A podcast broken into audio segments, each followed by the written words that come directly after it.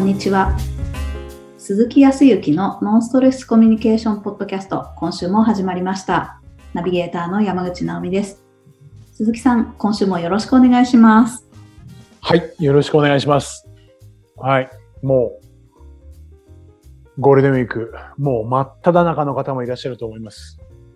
ね、今日配信は一応平日ですけどね、まあ、仕事の効率性で言ったら、この月曜日をお休みにされる方もいらっしゃってるんじゃないかな。うん個人的、ね、人としての個人的にもそうだと思うけど、会社としてもね、やっぱり一日っていうことを出てね、また休むって言っても仕事の効率ではね、だから多分休みになっちゃってらっしゃる方も多いかもしれないし、あとはね、えっ、と、オンラインとか、えっ、と、在宅でね、自宅でお仕事されてらっしゃる方もいるんじゃないかなと思いますけど、うんね、ちょっとゆっくり、前回もね、あのーちょっと時間管理の部分でね、そう、緊急じゃないけど、重要ですよ、みたいな。ここから、ここ意識していきましょう。ね、ですから、お休みを取るとかね。うんうん普段できないような家族との時間を取る、みたいな。ここのやっぱり重要さね。別にね、今日、妻とご主人と、まあ、話さなくても別に命を取られるわけではないですし、ね、はい。生活ができないわけではないんですけど、比較的日常はやっぱり忙しいっていう風になってると、どんどんどんどん会話がなくなってしまったりだとか、ね。うん。えーと自分の気持ち、それで、それこそ相手の気持ちをもうわからなくなってくるし、こっちの気持ちも伝えきれなくなってくるみたいなことになってしまうから、ね、忙しい忙しいって緊急事ばっかりじゃないけど、こういう時にこそちょっとね、まあ意識して時間をとって家族のための時間とか一緒にね、ご旅行とかっていう方もいらっしゃる。ね、直美さんもそういう話をしてるけど、そこら辺が重要だっていうふうに思うんだけど、家族との時間。どうですか？直美さん、ね、今は、えーご結婚されて、別せ、ね、別に家を持って世帯分けて、えっ、と、ご両親とは今別居ですもんね。はい。そうですよね。うんうんどうですか？最近お話ししてます？まあ、少なくなりましたね。会う機会が少なくなったので、うん。はい。そっか。まあ、どど同居してれば日常茶飯事だからね。うんだけどうん改めて思うとね、そうかそうか。あんまり話とかしないです？はい。会って話さない限りはあまりしないです。おー、なるほど。うんえーちなみにこう、ど、ど、会うとすればどんなところで会ったりとかししたりはするんですか？それこそ、今あの家に何かこう、これ作ったから食べるなんて言って持ってきてくれるとか、いう時にちょっと上がってもらってご飯を一緒に食べるとか、おー、いいですね、いいですね。おやつを食べるとか。はい。あー、いいね、一緒にね。はい。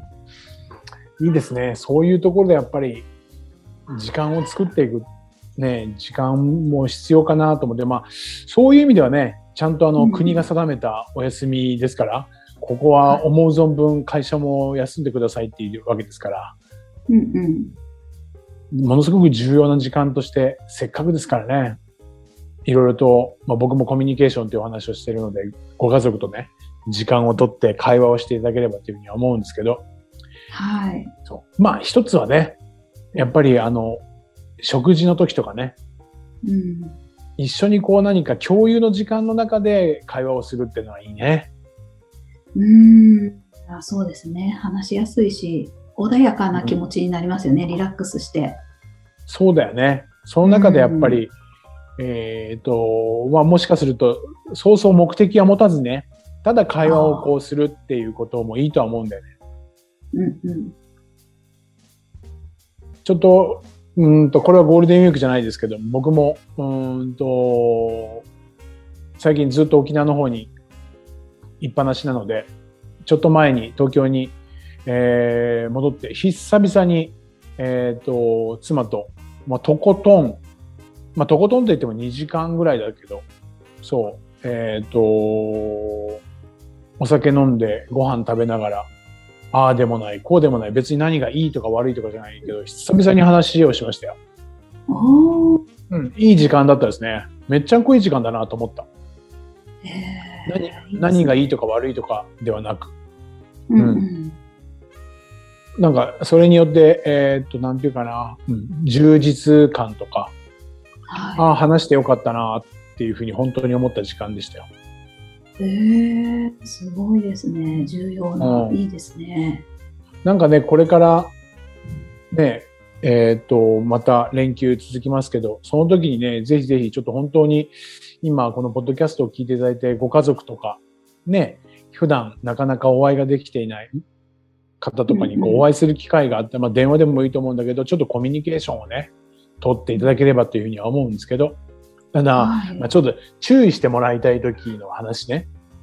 はい。いや実際僕自身も、うんと、そうだな、忙しい時とか忙しいって、ね、前回も忙しいのは心をなくすなんて言ったけど、忙しいのは美徳としてた時代だったからさ、うん。なんか、えー、と家族とか、まあそうだな、息子がこう、ちょっとお父さんみたいな話をした時に、えー、と自分が、えー、と何か仕事をしている風なことをしてるとかね。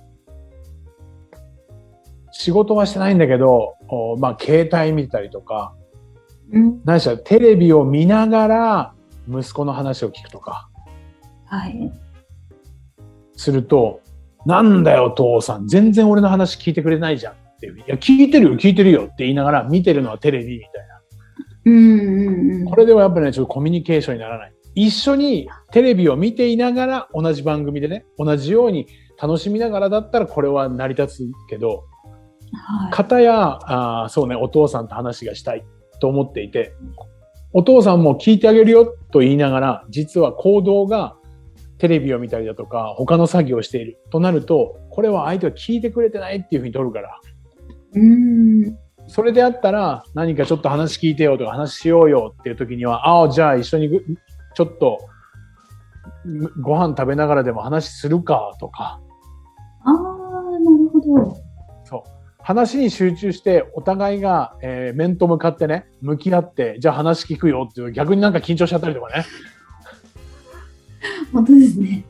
そうでしょ？だから何か他の作業でも何でもいいんだけど、やりながら、そう。ただやりながらって、ながらっていうのは、片っぽが何かをしながら話を聞いてあげたりだとか、話をするっていうことじゃなくて、両方が、お互いが同じこと、共通なことをしながらであれば、ものすごく逆にコミュニケーションはいい形取れると思うんだよね。そう。よくながら聞きはいけませんよとかって言うけど、はい。そう、食事をしながらだったら、でもいいし、お互いに、えーそうだな、うんと、こういう時だったら、えーパズルをしながらとかね、ああ、いいですね。そういうのでもいいと思うし、そうそうそう。そういうことは全然いいと思う。ああ。そこはね、結構ね、親御さんとか上の人はしそうかな。うーん。本当ですね。せっかく時間があって話ができるんであれば、やっぱり、うん。一緒の時間を共有しながら、いいお話ができた方がいいですね。ながらとかじゃなくて。そうね。うん。だと思う。あとは、そう、こういう時で時間はあるんでね、まあ、お仕事中にも入ってて、聞く時間も少ないんですって人もいるかもしれないけど、ここはちょっと十分に時間を取っていただいて、たまにはね、いろいろと会話をしてもらいたいんですけど、ただね、日常の忙しいことにね、慣れてしまっているとね、あーんとね、結構、まあそうね、いろいろと話が聞けなくなっちゃったりとかすることはあるんだけど、直美さんはさ、えっ、と、ご主人、お話いろいろと聞いてくれる？はい。もう、なんかつまんない話からないから全部、一応聞いてくれてるますね。今は、まだ。いやいやいや、これからもずっと聞いてくれると思うんだけど、その中でさ、何か、すっごあ何？否定されたりだとか、そういうこともなく、もう、淡々と、淡々とっていうか、ちゃんと聞いてくれている感じ？はい。まあ、たまには何か、あの、違うこともあるかもわかんないですけど、最終的にはちゃんと、なんか、聞いてくれると思います。ああ、いいですね。本当にいいご主人と巡り合ったなと思いますが。はい。まあ、あるあるなんですけど、あのー普段忙しくしてたりだとかする。特にだからね、男性の場合が多いんじゃないかなと思うんだけど、うーんと、まあ、まずはね、直美さんが、うんと話したいことがあってね、このゴールデンウィーク。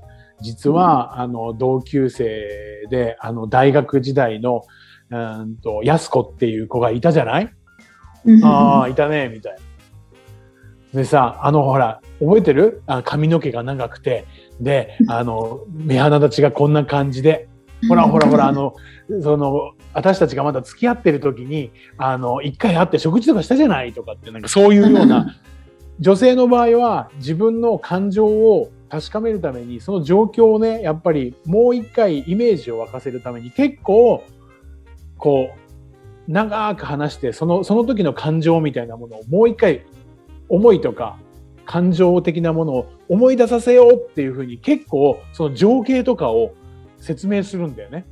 ありますね。前振りめちゃくちゃ長いですよね。そうそうそうそう。知ってる？そうでしょ？そうでしょ？あ、そうそう、その子なんだけど、みたいな。その子がね、みたいな話をするわけですよ。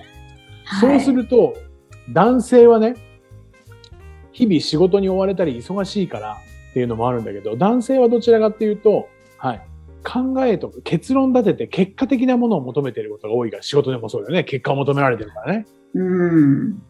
まあ今は女性もそういうところあるかもしれないけど、比較的男性が多いのは、だから、ああ、だだから、だから、ナオミは何何が言いたいの？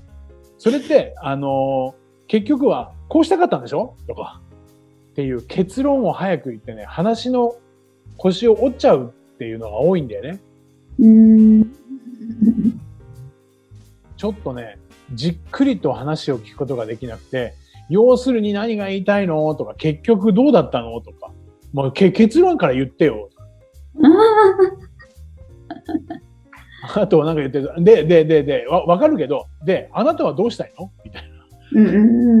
結論を急ぐんですよ。そうするとかえって、まあここではね、今の話の直美さんは話がしづらくなっちゃう。はい。ああ、もう、まあ、いい、いい聞きたくないんだったらいいよ、別に、みたいな。ああ、本当ですね。もう聞いてくれる気ないんだなって思いますね。うん、うん、うん。うん、うん。っていう風になっちゃう。で、どうしても男性の場合は、ちょっと論理的にね、話そうみたいにしてしまうんだよね。ロジカルにね。だから、その感情とかその時の思いとかも、そんなんどうでもいいよって。だからあなたの結論は何？みたいな。っていう風になっちゃう。あとは、どうしても男性の場合はそうだな。結論立てて言うから、言い悪いの判断とかもそうなんだけど、うんと何よりも、好きな女性のために、どうしてもね、やっぱね、えっと、マウントを取るわけじゃないんだけど、いいアドバイスをしてあげようとか、困っているんだったら助けてあげよう。まあ正義感が強いのかもしれないけど、うんうん。あ、そういう時にはそうしたらいいよ。もう先に結、これも結論を言っちゃってんだよ。うーん、ああ、なるほど。はい。何でしょうって悩んでる。悩むことないよ。そんなのも忘れちゃえ。みたいな。っていう風になっちゃった。えへへ、みたいな。まずはじっくりと聞いてあげるっていう時間にする。ここは結構ポイントのような気がするんでね、時間を取るんだったら時間最大限にアドバイスとか、時に、じゃあ否定はしませんよ、僕は。褒めてあげるんですって、とことん褒めちゃって、一言一言に褒めちゃうとね、いいね、いいね、それもいいね。ああ、いいね、みたいなこと言われると、上辺だけで話してるように思うじゃない？じっくりと時間を使って聞いてあげるって、あ、そう。で、えーもう少し聞かせてよ、とか。時間を取ったんだったら、うーんと相手の話を聞くに徹するっていう時間のね、ゴールデンウィークをね、ちょっと取ってもらいたいなっていうふうに思うんですよ。それって逆にストレス溜まることはないですか？大丈夫ですか？聞き役の方。いつもしてないことを頑張って、まるで耐える時間みたいなことになりますよね。うん、そうね。耐えるっていうこと自体が、まあこれ一回チャレンジなんだけどね。チャレンジなんだけど、やっぱり普段、えーいいとか悪いとか、合ってる間違ってるとかっていうジャッジメントで日常をこなしてしまっている人は、どんどん苦痛になるんですよ。おお。その人のいいところを褒めてあげようとか、悪いところを、えー、叱ってあげようとか、改善してあげようとか、そういうふうに、どっちが優位で、どっちが劣ってるとか、そういうジャッジで日常生きてしまっているところが多いからね。だから聞くのが苦痛になっちゃうんで、早く結論、いい、悪い。はい。素晴らしい、間違ってるとかっていうところに行こうとするから、イライラしちゃうんだよね。なので、聞く側とすると、確かにそれはあるかもしれないけど、とことん、いろんな話の中で最終的にこの人はどう思っているのかっていうことを聞いてみよう。うん、本で言ったら、1ページずつ、もう最後の結末見たいよね。僕本読み方下手くそだから、もう途中まで言うと、ああ、もう最後どうなってんだろうって見たくなっちゃうんだけど。多分ね、それと同じことなの。ただ、まあ時間もあるから、ここはゆっくりとイメージして、そのゴールをね、いいとか悪いとかじゃないけど、ちょっと聞いてみよう。はい。いうふうに思ってください。力を抜いてね。そう。辛いなって思う前に、どちらかというと、まあ、ゆっくりとことん興味を持って聞いてみよう。どんなことを、いいとか悪いとかじゃなくて、この人はどんな結末を迎えるんだろうとか、どんな展開になるんだろうとか、ワクワクするような本を読む、ワクワクするような映画を見ると同じ。見てて、え、こんな展開なんだけど、これってきっと犯人この人だよね。え、違うんだ、この人じゃないんだっていう展開もあるわけだ。そうですね。そう、だから映画を最後まできちっと見て、結末を見届けようみたいな感じで、そう、イライラとは多少あると思うけど、そんなようなイメージ、うん、映画を最後までちょっと見ようみたいな感じ。それもゆったりとしてね。そこでちょっとね、時間使ってもらいたいなと思うんです。それだけでね、これが一回、あ、本当だ。それによって何かというと、相手、あ、この人ってこういうふうに本当は思ってることがあるんだとか。その人の新たないいところにも絶対気づけるし、え、そんなところでそういうふうに思うんだっていう、はい、その人の、そう、特徴とかね、うんうん、いうところもわかるから、聞いていて損はないから、間違いなく。ちょっとここはね、このゴールデンウィーク、一回はチャレンジしたい、していただきたいっていうふうに思いますよ。はい。わあ、ちょっと違った展開が待っていそうで、それも楽しみですね。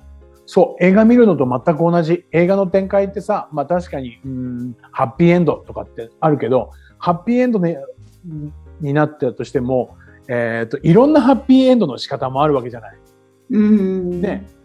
ああ、これってすごいお金持ちになるのかなと思ったらお金持ちというよりかはものすごい伴侶が現れた幸せなハッピーエンドかもしれないし、えー、絶対これってハッピーエンドって思って絶対これ彼氏ができるとか結婚するんだと思ったらそうじゃなくて違うね。全く予期しない何か一人でこう勇気を持って生きているハッピーエンドかもしれないし、うん、予期しないことが出てくるとあそういう展開もあるんだなみたいなことあったりするじゃない。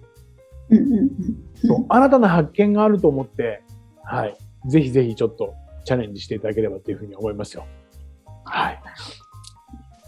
ぜひ。ではでは、あれですね、ゴールデンウィーク明けも楽しみですね。どうなるのか。はい。皆さんぜひぜひ、はい、はい、どうなってるのか、感想も聞かせていただければというふうに思いますが。はい。ありがとうございます。はい。それでは最後にお知らせです。ノンストレスコミュニケーションポッドキャストでは皆様からのご質問、ご感想をお待ちしております。コミュニケーションでのお悩み相談や、こんな時どうするの？なんていうご質問を鈴木さんにお答えいただきますので、皆様どしどしご質問、ご感想をお寄せください。ポッドキャストの詳細ボタンを押していただきますと、質問フォームが出てきますので、そちらからご質問、ご感想をいただければと思います。それでは、今週はここまでとなります。また来週お会いしましょう。鈴木さん、ありがとうございました。ありがとうございました。